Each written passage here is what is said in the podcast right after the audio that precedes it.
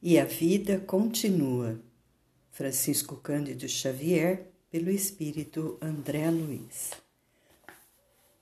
Leitor amigo, nada te escrevemos aqui no intuito de apresentar ou recomendar André Luiz, o amigo que se fez credor de nossa simpatia e reconhecimento pelas páginas consoladoras e construtivas que vem formulando do mundo espiritual para o mundo físico. Entretanto, é razoável que se diga que neste volume, em matéria de vida pós-mortem, ele expõe notícias diferentes daquelas que ele próprio colheu em nosso lar. Nota de Emmanuel, Nosso Lar, André Luiz. Estância a que aportou depois da desencarnação conquanto as personagens da história aqui relacionadas, todas elas figuras autênticas, cujos nomes foram naturalmente modificados para não ferir corações amigos na Terra. Tenham tido, como já dissemos, experiências muito diversas daquelas que caracterizam as trilhas do próprio André Luiz em seus primeiros tempos na espiritualidade. É justo considerar que os graus de conhecimento e responsabilidade variam ao infinito.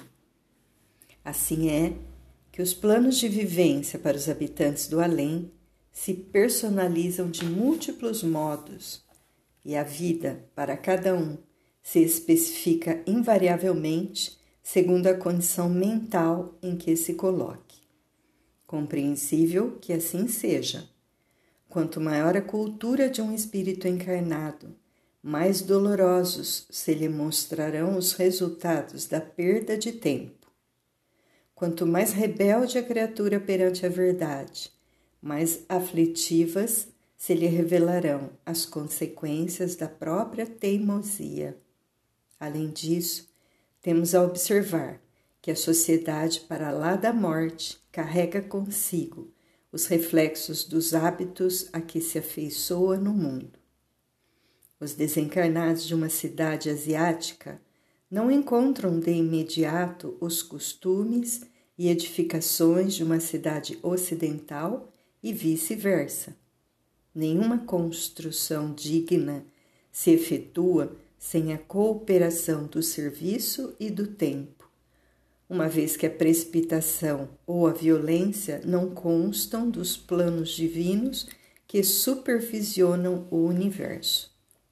Para não nos alongarmos em apontamentos dispensáveis, reafirmamos tão somente que, ainda aqui, encontraremos depois da grande renovação o retrato espiritual de nós mesmos com as situações que forjamos a premiar-nos pelo bem que produzam ou a exigir-nos corrigenda pelo mal que estabeleçam.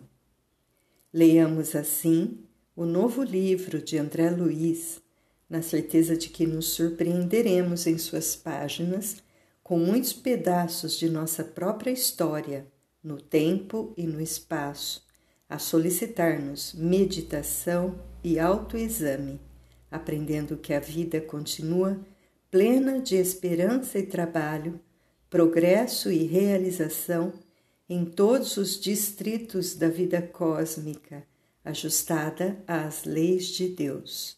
Emmanuel, Uberaba, Minas Gerais, 18 de abril de 1968. Homenagem reverenciamos o primeiro centenário de A Gênese, de Allan Kardec.